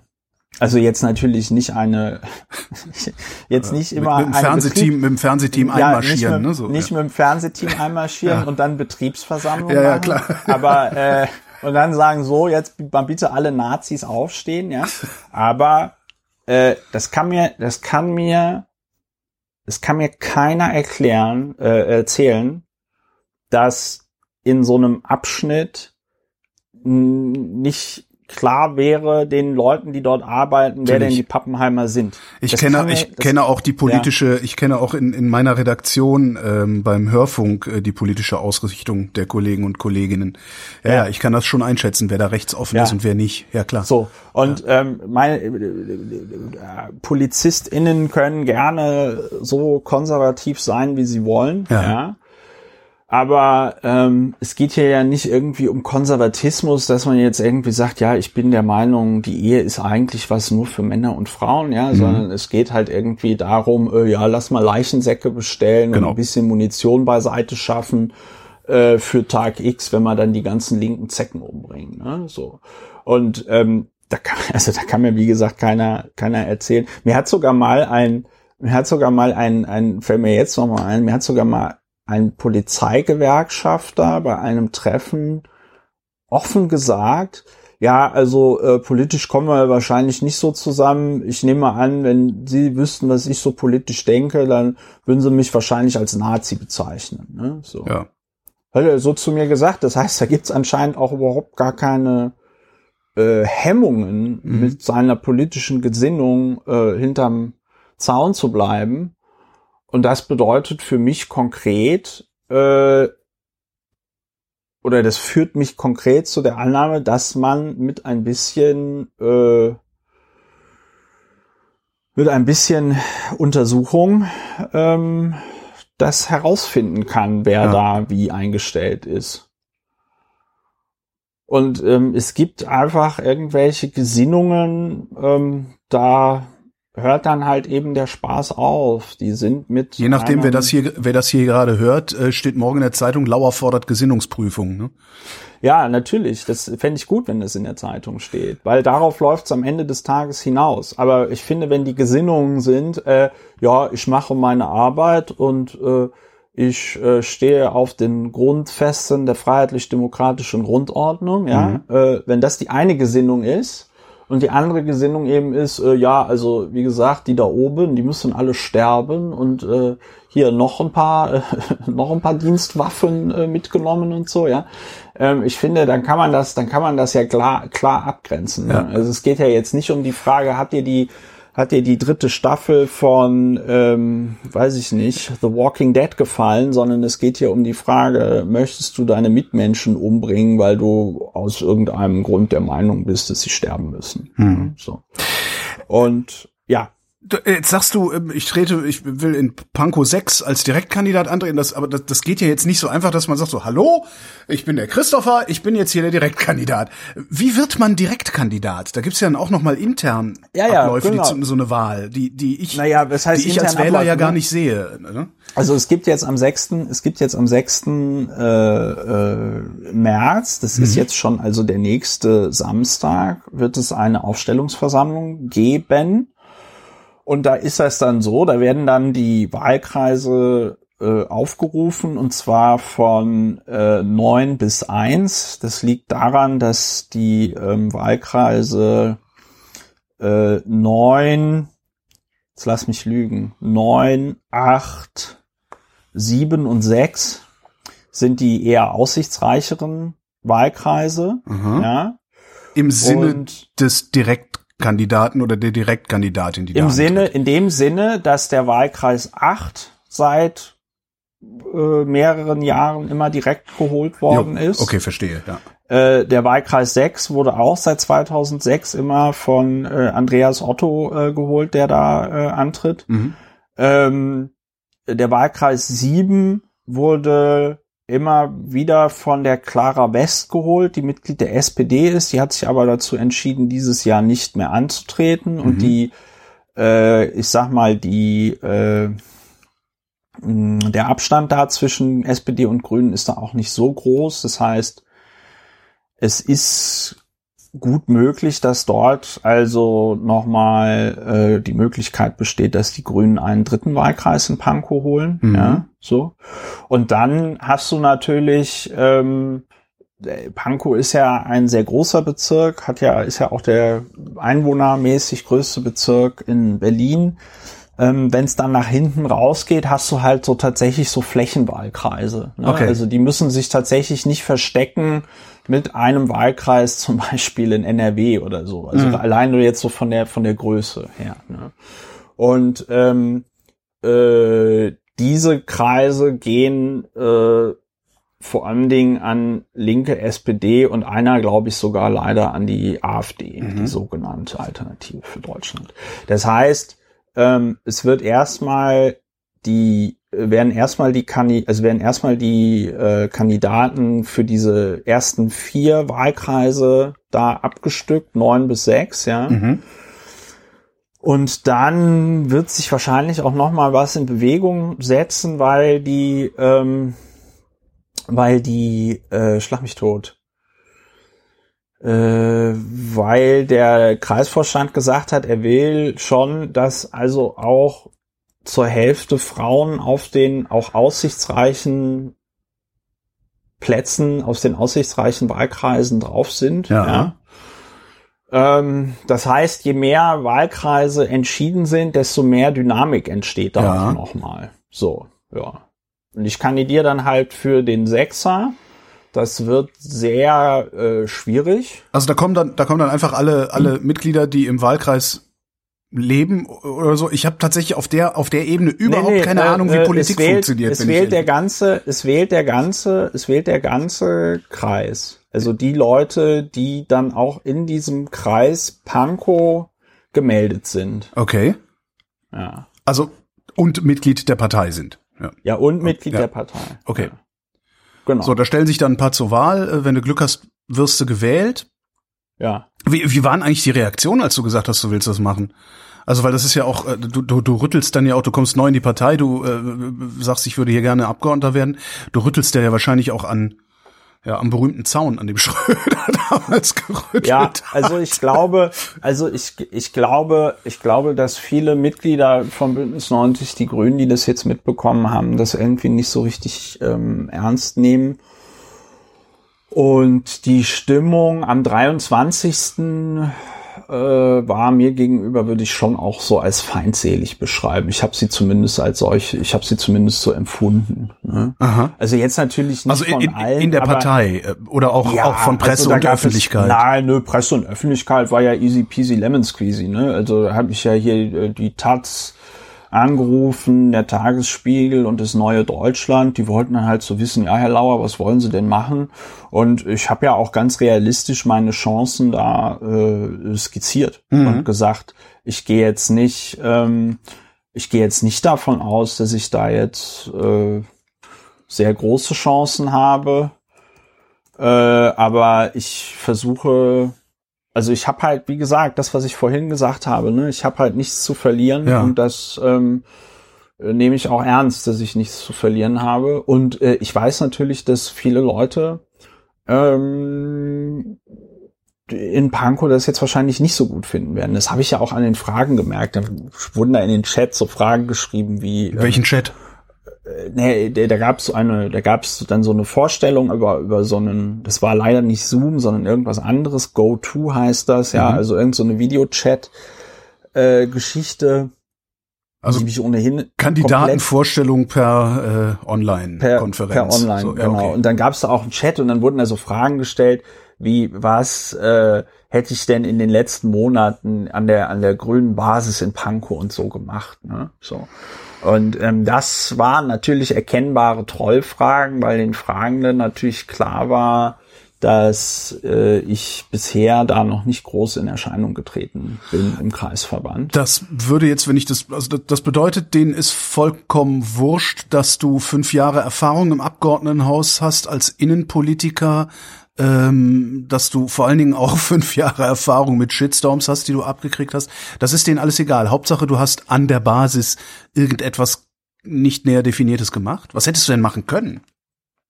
Oder sollen? Ähm, also was ja, erwartet also man von, von so einem Neumitglied? ich weiß nicht, ich weiß nicht, was man, ich weiß nicht, was die, ähm, ich weiß nicht, was, also erstens weiß ich nicht, ob diese zwei, drei Fragen, die da kamen, also diese zwei, drei eindeutigen Trollfragen, Ja. ja, ob die repräsentativ sind für Mhm. diesen Kreisverband oder nicht. Ne? Ähm, es ist aber mit Sicherheit so, äh, da mache ich mir auch keine Illusionen, das hast du ja nicht nur bei Parteien so, sondern auch bei Firmen oder anderen Vereinen, dass natürlich neue Leute, die auch einen Machtanspruch irgendwie formulieren, immer komisch angeguckt werden. Ja. Ne? Ähm, Ja, wobei bei Äh, Firmen es ja ähm, in der Regel so ist oder so sein sollte, dass die neuen Leute, die einen Machtanspruch formulieren, genau deswegen die neuen Leute sind. Also du stellst ja niemanden ein, der, der keine Ahnung von nichts hat und Ja. lässt ihn dann einen Machtanspruch formulieren. Darum Es gibt aber, ja, aber es gibt ja auch in Firmen so Lokalfürstentümer Ja. und dann fühlen sich Leute in anderen Führungspositionen direkt bedroht, Mhm. weil eine andere Führungskraft eingestellt worden ist und so. Ne? Also Ja. will damit sagen, der oder die neue wird natürlich immer schon äh, kritisch beäugt. Jo. Und ich glaube, was man, ähm, ich glaube, was man ähm, sagen kann jetzt bei bei bei den Grünen ist, ähm, du hast das so formuliert mit ähm, dass den Leuten das egal ist, was ich im Abgeordnetenhaus gemacht habe. Ähm, ich weiß so. es, ich weiß es nicht. Ja, Also klingt, also ich würde halt denken, okay, ich kann den Typen vielleicht persönlich nicht leiden, aus welchen Gründen auch immer, aber der hat echt, der hat mehr Erfahrung als viele andere, die hier rumrennen, den lasse ich jetzt mal vor. ja, aber so denken die Leute ja nicht. So geht ne? Politik Sondern nicht, ne? So geht Politik nicht. Das Ja, ist ja nicht ein ähm, Qualifikations, also da geht's ja, ne, wir kommen Ja, ja, wieder auf ja. Jens Spahn, ähm, es geht erkennbar nicht um Qualifikation, äh, sondern es geht natürlich auch darum, wie du dich in dieses soziale Gefüge Partei einfügst. Ja. Ne? Und ähm, ich habe das ja an anderer Stelle auch schon mal so formuliert. Äh, mein Problem ist wahrscheinlich, dass ich ein ähm, zwar ein sehr guter Abgeordneter bin, ja, aber ein ein sehr schlechter ähm, Parteipolitiker. Ne? Keine gute Gesellschaft. ja, eigentlich komme ich mit den meisten Menschen ziemlich gut irgendwie klar. Ähm, wo es halt echt ein bisschen schwierig wird, ist, wenn ich das Gefühl habe, okay, die Leute begegnen mir eh feindselig. Das heißt, ich habe überhaupt gar keine Möglichkeit, mich in irgendeiner Form äh, vorzustellen und zu beweisen. Mhm. Ja. Und ähm, mh, also ich weiß, dass ich damit äh, vielen Leuten auf den auf den Schlips wahrscheinlich trete, auch jetzt durch meine Kandidatur in dem Wahlkreis 6. Das war ja auch so eine äh, etwas, was nicht so gut gelaufen ist, ähm, weil ich äh, an dieser Vorstellungsgeschichte eben nicht wusste, ähm, wie da das genaue Prozedere ist, Ja. ähm, weil ich da irgendeine Mail, die über irgendeinen Verteiler gegangen ist, auf dem ich anscheinend nicht drauf bin, verpasst habe. Äh, jedenfalls war mir nicht klar, dass das schon die Veranstaltung ist, wo die Leute genau den Wahlkreis nennen müssen, auf den sie kandidieren. Oha. Und dann ähm, stellte ich fest, dass ich auf einmal gegen eine äh, äh, junge, ambitionierte Frau antrete. Ja. Und äh, da habe ich überhaupt keine Lust drauf. So, also ähm, die Grünen nehmen das mit diesem Frauenstatut ja sehr ernst. Ich nehme das auch irgendwie sehr ernst. Ich habe mich ja damals bei den Piraten schon auch für eine Frauenquote ausgesprochen. Ich würde Mhm. ja äh, auch noch viel weitergehen und sagen, okay, du brauchst auch irgendwie Leute mit, mit Migrationsgeschichte oder meinetwegen auch Leute, die ein bisschen Neurodiversität irgendwie reinbringen. Ne? Also ich Mhm. habe ja zum Beispiel ADHS, äh, womit ich mich auch im Abgeordnetenhaus gerne mehr beschäftigen würde. Ähm, und ich hatte, also ich, deswegen war mir das im Nachgang sehr unangenehm. Ich habe mit der Julia Schneider dann auch irgendwie telefoniert und habe mit der das geklärt. Ja. Ähm, äh, hatte ich hatte ich überhaupt keine Lust drauf, ja. Ähm, so und äh, der Wahlkreis 6 wird halt äh, gehalten von einem äh, Urgestein der Grünen Pankow. Das ist der Andreas Otto. Der war schon Mitglied bei Bündnis 90, ja. Und äh, kann man auch alles in der Wikipedia nachlesen. Es war äh, 2006 der erste ostdeutsche Direktwahlkreis, der von den Grünen geholt worden ist. Ja. Mhm. Ähm, Traditionswahlkreis da, sozusagen. da, ste- da schwingt viel Historie und Tradition mit. Gleichzeitig kann man natürlich sagen, Andreas Otto macht das jetzt seit 15 Jahren. Und wenn er jetzt nochmal gewählt äh, würde, würde es, wür- würde er es dann 20 Jahre lang machen im Berliner Abgeordnetenhaus. Hat die Und Grüne, hat die Grüne Partei, äh, oder zumindest der, der Pankow Teil der Grünen Partei, die Kraft, Traditionen auch, ja, zu brechen? weiß Weil das müssten sie ja Also- tun, wenn sie dich, wenn sie dich äh, äh, als Direktkandidaten wählen wollten. Ne? Wei- weiß ich nicht. Ich sage halt einfach nur, bevor ich jetzt auf aussichtsreichen Direktwahlkreisen gegen Frauen kandidiere, kandidiere ich halt lieber gegen einen Mann. Und Gegen eine bedeutet- Tradition. Wenn das bedeutet, dass ich gegen die, den Platzhirsch äh, kandidiere, mit dem auch sehr viel Tradition verbunden ist, dann ist das halt so. Ja. Ne? Aber ähm, Das ist dann also so, es so irgendjemand muss es ja machen, oder wie, wie, wie meinst du? Nö, nicht irgendjemand muss es ja machen, aber ich finde, Ja, irgendwo ähm, musst du es machen, ja. Ja, was heißt irgendwo muss ich es machen?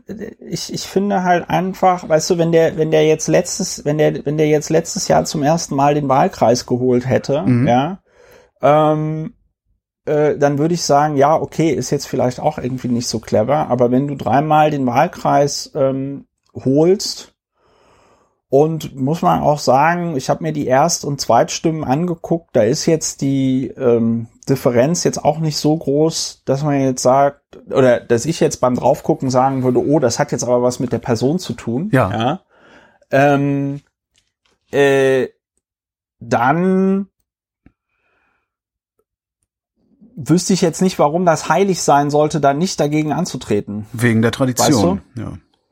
Ja, klar, ich trete Leute damit irgendwie auf den Schlips. Ich weiß auch, dass ich damit irgendwie Mhm. Leuten auf den Schlips äh, trete, aber du hast dann ja, ähm, du hast dann ja zwei Kandidaten, die dann schon mal im Abgeordnetenhaus waren, ja. Ähm, Mhm. Und dann kann man sich, angucken, dann kann man sich angucken, was haben die denn eigentlich Ja. im Abgeordnetenhaus gemacht? Genau, was haben die eigentlich im Abgeordnetenhaus gemacht? Was hat der Andreas Otto 15 Jahre im Abgeordnetenhaus gemacht? Was hat der Christopher Lau in fünf Jahren im Abgeordnetenhaus gemacht? Ja.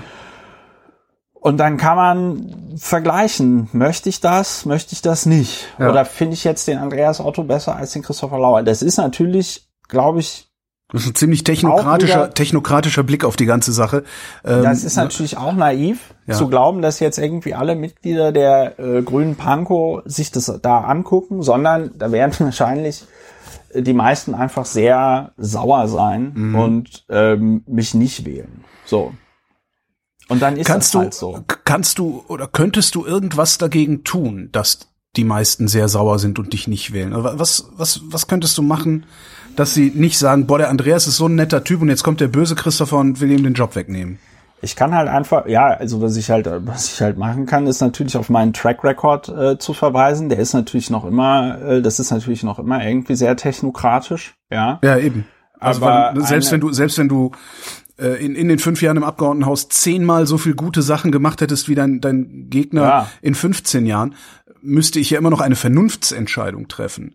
Ja, Ähm, ja, genau. Die treffe ich im Zweifelsfall ja nicht, wenn ich in so einem Traditions, äh, äh, in so einer Traditionswolke mich, mich aufhalte und mich entscheide, wie ich mich immer entschieden habe, weil ich es ja aus irgendwelchen, ich sag mal, transzendenten Gründen für richtig halte. Ja, aber damit muss ich halt leben. Also ich glaube, weißt du, Okay. ich glaube, der, ich glaube, der Punkt, der Punkt ist halt einfach der, dass ähm, wenn man meine Kandidatur scheiße findet, äh, wenn man die Idee, dass ich für Bündnis 90 die Grüne im Abgeordnetenhaus Politik mache, scheiße findet, dann wird man immer Gründe finden, Mhm. warum man das doof findet. Also immer, immer. Klar, man kann mir, man kann mir vorhalten, äh, man kann mir die, die, die kurze Parteimitgliedschaft irgendwie vorhalten, man kann mir vorhalten, dass ich äh, in der SPD Mitglied war, wo Robert Habeck sagt, er möchte mit der SPD regieren, weil er dort die größten Schnittmengen sieht, ja. Mhm. Ähm, man kann mir alles Mögliche vorwerfen. Mein Auftritt auf dem Kurznachrichtendienst Twitter. Es wird auch mit Sicherheit Tweets aus dem Jahr 2012 geben, wo ich mich abfällig über Bündnis 90 die Grünen geäußert habe. Ähm, es gibt tausend Gründe, wenn man denn jetzt tatsächlich äh, Gründe suchen will. Ja. Und das ist aber auch meine Erfahrung in den letzten ja, äh, jetzt mittlerweile zwölf Jahren Politik seit der Piratenpartei, dass Leute, die einen gut finden, finden halt immer Gründe, warum sie einen gut finden und Leute, die einen scheiße finden, finden einen, finden immer Gründe, warum sie irgendwas scheiße finden sollen. Ich kann halt nur sagen, was ich im Abgeordnetenhaus machen will. Das ist, wie gesagt, Innenpolitik. Das ist ein stärkerer Kampf für die Dekarbonisierung Berlins. Ja. Das ist ein Ausbau der Gewaltschutzambulanz an der Charité, die ja auf meinem Mist äh, auch gewachsen ist. Ähm, und das wäre dann tatsächlich noch die Frage, ne, so ein bisschen Neurodiversität in die, mhm. oder zumindest das Verständnis für Neurodiversität in die Berliner Verwaltung zu bringen.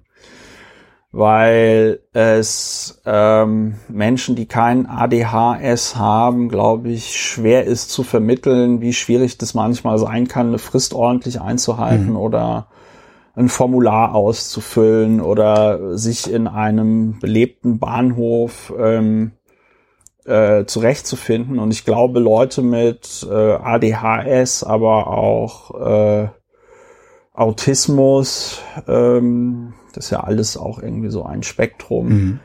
Äh, die haben ohnehin eine schlechte Lobby in der in der Politik. So, ne? Ja klar. Das, das würde ich halt, das würde ich halt auch gerne in Angriff nehmen. Ja, und dann kann man sich halt irgendwie überlegen, ob man das jetzt überzeugender findet als das, was äh, Andreas Otto machen möchte. Ja. Du sagst, du hast kaum Chancen, aber wenn du es nicht versuchst, dann äh, ärgerst du dich den Rest deines Lebens. Wenn es nicht klappt, was machst du dann? Also am 6.3., am 6. März ist Aufstellungsversammlung, ähm, da wird dann abgestimmt. Eventuell es steht dann am Abend fest, äh, du wirst Direktkandidat oder du wirst es nicht. Wenn du Direktkandidat wirst, wirst du Plakate kleben, wirst ähm, am Stand stehen, wirst äh, von Tür zu Tür laufen. Also das, was man halt so macht, wenn man gewählt werden will. Oder das, was man machen kann unter Pandemiebedingungen. Aber was, wenn nicht? Trittst du dann aus der Partei aus und äh, sagst, okay, das war's jetzt mit mit Politik, ich äh, mache jetzt was ganz anderes. Ich meine was mit Holz. Naja, also ich, ich mit Holz, ich habe total, ich habe früher, ich habe früher habe ich total gerne Sachen mit Holz gemacht. Wir hatten, ähm, wir hatten äh, Holzwerken in der Schule, da habe ich immer eine Eins gekriegt, weil mir das so viel Spaß gemacht hat. Also Holz ist tatsächlich ein geiler Werkstoff. Mhm. Ähm, nee, ich mache nichts mit Holz, sondern ich würde tatsächlich von dem äh, Ergebnis bei dieser, bei dieser Ausstellungsversammlung würde ich halt ähm, abhängig machen, äh, wie viel, äh, ob ich noch es probiere auf einem anderen Wahlkreis. Ja. ja? Ähm, und wenn nicht, kann ich noch mal sehr tief in mich gehen und gucken, ob ich nicht dann doch äh, bei der Aufstellungsversammlung ähm, äh, der Grünen Berlin äh, auf einen Listenplatz kandidiere. Ja. ja. Ähm, und ich werde mit Sicherheit Wahlkampf machen für die Grünen im, im Berliner Abgeordnetenhaus Wahlkampf. Ja. Ähm, also egal, also egal was kommt. Also auch wenn du, wenn, ja, okay. Mhm. Also aber halt wieder, ne, also Einschränkung, Pandemie, ne? Ja, ja, aber, das ist, äh, völlig hab, klar. Äh, ja. Ich habe, ich habe, ich habe viel Erfahrung in Wahlkämpfen sammeln können, vor allen Dingen bei der Piratenpartei. Äh, ich meine, ich habe ja an der Kampagne, die dann dazu führte, dass die Piraten mit 8,9 Prozent ins Berliner Abgeordnetenhaus mitgewählt, äh, reingewählt worden sind, maßgeblich mitgearbeitet. Warum hänge ich also, überhaupt ich hier? Mal, Sie gehen hier Warum eh hänge ich hier eigentlich? Ihr geht doch eh nicht wählen. Ja. ja, das Plakat würde ich auch gerne wieder aufhängen, ja. aber äh, diesmal halt für die Grünen. Also Wahlkampf, Wahlkampf gerne, gerne, gerne. Ähm, ich bringe mich da irgendwie gerne ein. Ich habe Bock, mich wieder mehr politisch einzubringen. Und, hast ja. du die, hast du, das ist ja noch nicht mal Kraft, hast du das Sitzfleisch, es dann vielleicht bis zur nächsten Abgeordnetenauswahl durchzuhalten und es dann nochmal zu versuchen? Ja, äh, schauen wir mal, dann sehen wir mal, ne? Ja. Also ich bin irgendwie ein. Na gut, diese, G diese GGMBH, die äh, ist ja auch noch in deinem Ja, Kopf. also ja. sagen wir mal so, ne? Ähm, ich, äh, ich, die letzten Jahre waren für mich tatsächlich auch jetzt nicht so einfach, weil ich aus diesem, weil ich mit diesem, ähm, weil ich mit diesem, äh, mit diesem Ausschalten aus dem Berliner Abgeordnetenhaus, da hatte ich schon auch ein bisschen dran zu knabbern. Klar. Ne? Also der, äh, äh, wir dürfen ja auch alle, also erstens war diese Zeit sowieso traumatisch und dann war sie am Ende zum Schluss nochmal extra traumatisch, weil haben ja auch alle schon wieder verdrängt, aber ein Kollege, oder was heißt Kollege, ein Mitglied meiner Fraktion hat ja dann kurz vor der Abgeordnetenhauswahl 2018, äh, nee 16, hat ja dann noch mal äh, eine andere Person umgebracht und sich selbst. Ja. Äh, das war einfach nur krass. Das war krass. Und ähm, also auch einmal die, die Tat, was da passiert ist, aber auch zu wissen, dass so ein Mensch irgendwie fünf Jahre lang in jeder Plenarsitzung hinter einem gesessen hat und dass der also auch, wenn der Waffen ins Parlament gebracht hätte oder so, äh, wäre der ja an der Tür nicht kontrolliert worden. Ne? Das äh, da dankt man dann schon, also ich bin nicht mehr religiös, aber da dankt man dann schon so seinem Schutzengel. Ne? Ja. Ähm, ich hatte einfach sehr, sehr daran zu knabbern, auch natürlich an dem äh, Bedeutungsverlust. Ne? Ja klar, Also, ich, vor allen Dingen, wenn du nicht, so äh, jung, vorher- so erfolgreich bist, das tut Ja. einem in der Regel nie gut. Ja. Naja, aber das heißt, es tut einem nicht gut. Also mir hat das, solange dieser Erfolg da war, schon sehr gut getan. Ne? Aber in dem Moment, in dem Moment, in dem äh, das, äh, in dem ich da aus dem Abgeordnetenhaus ausgeschieden bin, war das natürlich nochmal eine Umstellung, ähm, die, da, da hatte ich an mir zu arbeiten. Mhm. Und ähm, ich bin dann so ein bisschen ja in die Technik und äh, in die Wissenschafts- und Technikgeschichte geflüchtet, habe meinen Bachelor fertig gemacht, habe jetzt meinen Master fertig gemacht, äh, habe da tolle Sachen über Werner von Braun herausgefunden, habe da ein bisschen die Werner von Braun Geschichtsschreibung aufgemischt. Ähm, das war schon gut, ja. Ähm, aber ich, ich könnte mir auch vorstellen, da noch eine Dissertation zu machen oder so, Ja. ja.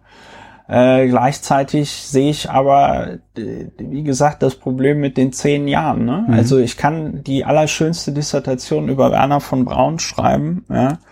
Ähm, es bringt mir irgendwie nichts, wenn äh, unser Planet menschliches Leben nicht mehr ermöglicht und wir hier, weiß ich nicht, eine Freiluftaufführung von Mad Max Fury Road machen. Ja? Also ähm, deswegen habe ich da schon oder hätte ich gerne andere Prioritäten. Ne? Also klar, irgendwas geht immer. Ich meine, ich verdiene mein Geld im Moment hauptsächlich mit, äh, mit Podcasten. Ja? Äh, ich könnte gucken, wie ich diese NGO äh, zum Laufen kriege und äh, das äh, so, sag ich mal, begleite, das Thema. Ja? Aber ich weiß natürlich aus eigener Erfahrung, dass es immer ein Unterschied ist, ob du Bittsteller bist bei einem Abgeordneten oder einer Abgeordneten im Berliner Abgeordnetenhaus oder ob du eben da selber sitzt und eben auch einen ganz anderen Zugriff auf Ressourcen hast, einen an, ganz anderen Zugriff ähm, auf Informationen durch den, den Senat und du natürlich auch in dem Falle, in dem Bündnis 90 die Grünen die regierende Bürgermeisterin stellen sollten, ähm, nochmal auch eine ganz andere Möglichkeit hast, in der Regierung äh, Politik zu machen. Mhm. Und ich habe schon sehr viel aus der Opposition heraus geschafft.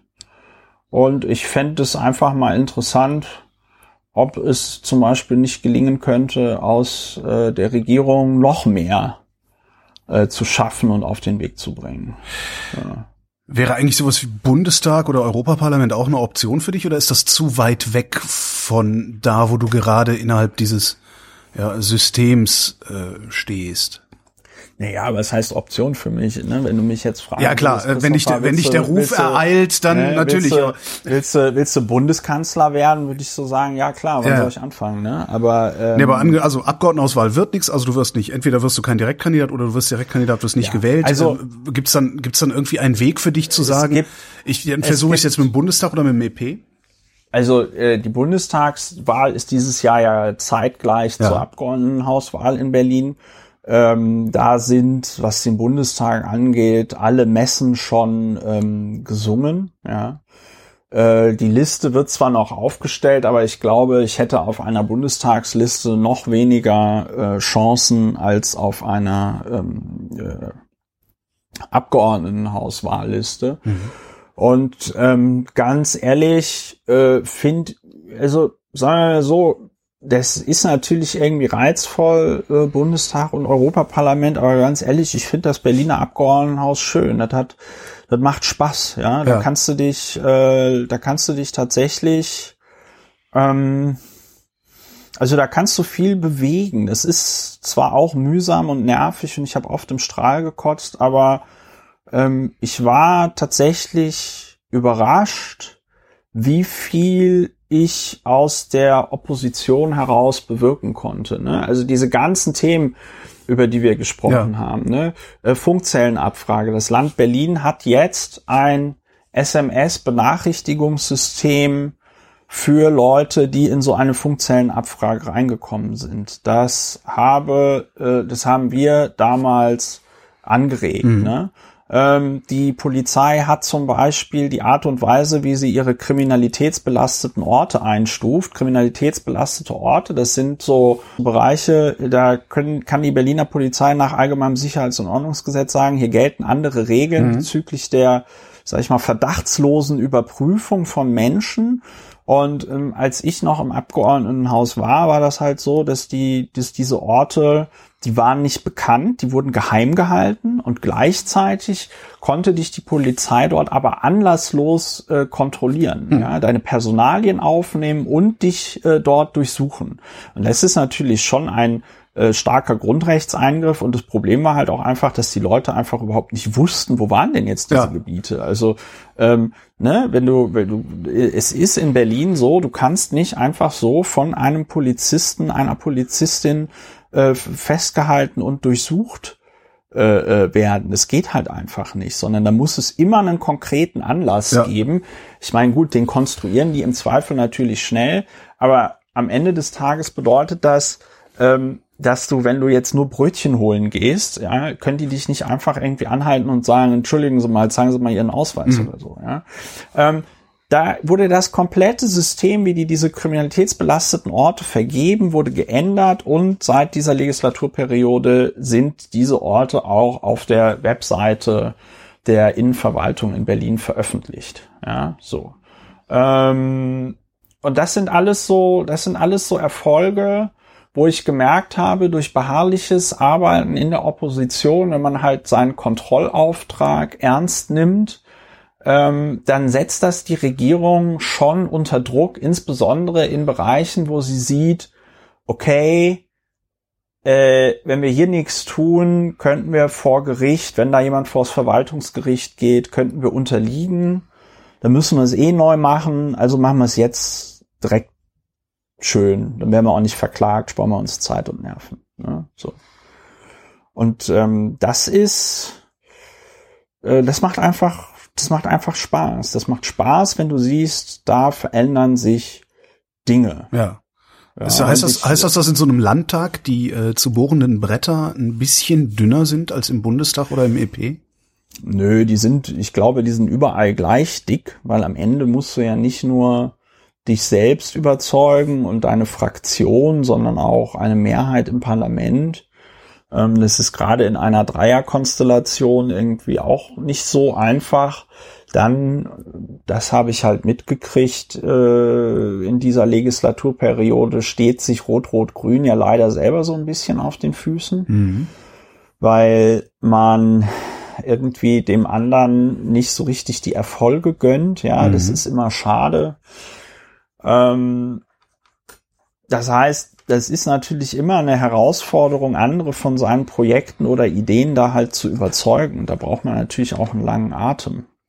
Aber ich sag mal, wenn du im Parlament bist, hast du natürlich deutlich mehr Möglichkeiten und Ressourcen, als das nicht zu tun. Also ich meine, man darf halt echt nicht vergessen, es ist ein unglaublicher Luxus, dafür dann bezahlt zu werden, sich den ganzen Tag mit Politik beschäftigen zu dürfen und konkrete Politik machen zu dürfen. Ja.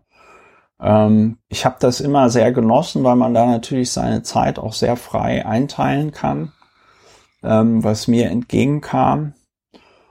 Ähm, deswegen ist das schon ein cooler Job. Das ist wahrscheinlich auch im Bundestag und auch im Europaparlament irgendwie ein cooler Job. Ähm, äh, ich glaube aber, dass die Klimakrise vor allen Dingen auch auf lokaler Ebene ähm, angegangen wird. Also weißt du, der Bund kann so viel Gesetze beschließen, wie er möchte. Mhm. Ähm, das bringt nicht die äh, landeseigenen Wohnungsunternehmen dazu, auf ihre Liegenschaften Solarzellen zu bauen. Ja. Oder ihre äh, Häuser in ähm, Null-Energiehäuser umzubauen. Mhm. Sondern das bedeutet, du musst es vor Ort machen. Ja. Und ähm, ich glaube, man sieht auch an diesem, mh, hm, wie heißt der? Ich glaube, Digitalpakt Schule. Ne? Ja. Äh, man sieht an diesem Digitalpakt Schule zum Beispiel, wo oft das Problem ist in der Zusammenarbeit zwischen dem Bund und den Ländern. Ja, du hast dann zwar der, den Bund, ja, wo der Bundestag dann hier sagt, so hier ne, 5 Milliarden Euro für die Digitalisierung von Schulen, alles schön und gut, ne? Ja, und dann macht sich wieder, und das ist ja ein ganz großes Problem in der Politik, und das sehen wir gerade bei Corona ja auch, dann macht sich keiner Gedanken über die sogenannte Execution. Die ja? Umsetzung. Du, die Umsetzung. Ne? Du kannst halt nicht nur die ganze Zeit sagen, hier und da haben wir nochmal fünf, fünf Milliarden in den Haushalt gestellt, sondern am Ende des Tages kommt es halt irgendwie darauf an, dass der Scheiß bei den Ländern auch mhm. ankommt. Und da sieht man ja jetzt, dass erst ein Bruchteil dieser fünf Milliarden Euro überhaupt eingesetzt worden sind. Und das bedeutet, du brauchst gerade bei so einer komplexen Aufgabe wie der Bewältigung der Klimakrise, klar muss sich da Deutschland äh, unilateral auf EU und auch anderen Ebenen der Welt dafür einsetzen, dass es, weiß ich nicht, zum Beispiel einen festen CO2-Preis irgendwie gibt, ja, ähm, oder sag ich mal verbindlichere Klimaziele und so. Aber gleichzeitig ähm, muss, müssen die Leute vor Ort halt auch dann tatsächlich gucken, dass das umgesetzt wird. Dass da irgendwas von auf die Straße kommt. Und das passiert in meinen Augen ohnehin zu wenig in der Politik, weil ähm, ich sag mal, spätestens so in den, in den 80er Jahren ist ja die Generation von PolitikerInnen ausgestorben, die quasi noch aktiv, sag ich mal, den Zweiten Weltkrieg irgendwie erlebt haben und möglicherweise auch den, den Aufstieg des, des Dritten Reiches mhm. und so, ja. Ähm, und das habe ich, glaube ich, in diesem Podcast schon mal an anderer Stelle gesagt. Aber diese Menschen wurden natürlich noch mal auf eine ganz andere Art und Weise politisiert. Die wussten, wozu gewisse Dinge folgen können und dass politisch eben sehr viel möglich ja. ist. Ne? Also äh, ich glaube, dass sich die Leute in den 20er Jahren in Deutschland auch nicht vorstellen konnten, dass dieser komische Hitler mit diesen komischen, mit dieser komischen NSDAP, äh, dass die mal irgendwie den Reichskanzler stellen. Ne? So. Und dann haben sie es aber gemacht und dann haben sie dieses Land auf eine sehr dramatische Art und Weise umgebaut. Und ähm, und, und, die, und, da, und das fehlt halt, dieses Bewusstsein, sondern die Bundesrepublik Deutschland ist ja nach dem Zweiten Weltkrieg vor allen Dingen dadurch gesegnet gewesen, dass halt alles irgendwie sehr erfolgreich und sehr gleichförmig äh, lief und man, man halt eben wusste, seine im Zweiten Weltkrieg aufgebauten Industriekapazitäten eben ordentlich, ähm, ordentlich zu, zu nutzen. verwalten. Ja, so und zu verwalten. Und das ist halt, und das ist halt, glaube ich, der Punkt, dass danach eine Generation von PolitikerInnen äh, drangekommen ist. Man nennt sie auch. Ja, ah, okay. Du meinst meine ähm, Generation, ähm, ja, okay. Die, äh, ja. ja. auch die, ne? Aber wobei, ich meine, Jens Spahn ist Millennial, ne? Noch schlimmer. Ja, der ist, wenn man, wenn man Millennial konservativ rechnet und sagt, alle Leute, die ab 1980 geboren worden sind, sind Millennials, dann ist Jens Spahn als 1980 geborener ein Millennial. Jedenfalls, ähm, die Politik wird in meinen Augen vor allen Dingen durch Leute dominiert, die ähm, halt das Verwalten gewohnt sind, weil halt alles immer irgendwie dann doch ja. so lief. Und du halt eben eine Verwaltung hattest, die jahrzehntelang jede Einsparung weggesteckt hat, weil die Leute ein sehr hohes Arbeitsethos mhm. haben. Aber ich sag mal, die Leute mit dem Arbeitsethos, was du noch irgendwie hattest, wenn du in den 50er Jahren oder 60er Jahren aufgewachsen bist, ja, ähm, die fehlen jetzt mittlerweile auch, ne? Womit ich jetzt nicht sagen will, dass die Verwaltung irgendwie scheiße ist, aber ich sag mal, die Verwaltung ist auch nicht mehr so leistungsfähig und flexibel, ähm, wie sie das mal vielleicht war. Und das bedeutet in meinen Augen, dass sich Deutschland, aber auch Berlin ganz konkret erstmal wieder so Kernkompetenzen äh, zurückerarbeiten mhm. muss. Insbesondere wenn es um die Frage geht, äh, wie setze ich denn eigentlich Dinge dann konkret um? Ne? Das sieht man, finde ich, also ganz schön bei der ähm, Corona-Pandemie. Ich bin tatsächlich, ver also sagen wir mal so, ich bin nicht verblüfft, dass es keinen konkreten Plan gab, wie man im Gro wie man, wenn so eine Pandemie passiert, wie, mhm. was man dann macht, ja. Ähm, was ich aber krass finde, ist, dass ich das Gefühl habe, dass es selbst ein Jahr nach Beginn dieser Pandemie keinen Plan zu geben ja. scheint, wie man damit umgeht, außer dass man sagt, ach komm, Geld ist billig, äh, wir hauen wieder Hilfen raus, verklausulieren das aber so, dass ein normalsterblicher Selbstständiger das dann doch nicht beantragen kann, weil es keine weil er keine sozialversicherungspflichtigen äh, keine Jobs äh, schafft, ja.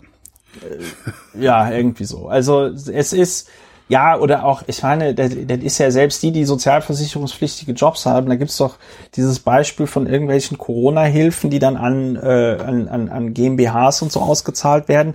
Dann ist aber eine Bedingung, dass sich die Leute, die diese Corona-Hilfen bekommen, davon kein Geschäftsführergehalt auszahlen dürfen. Ja, wie soll das funktionieren? Ne?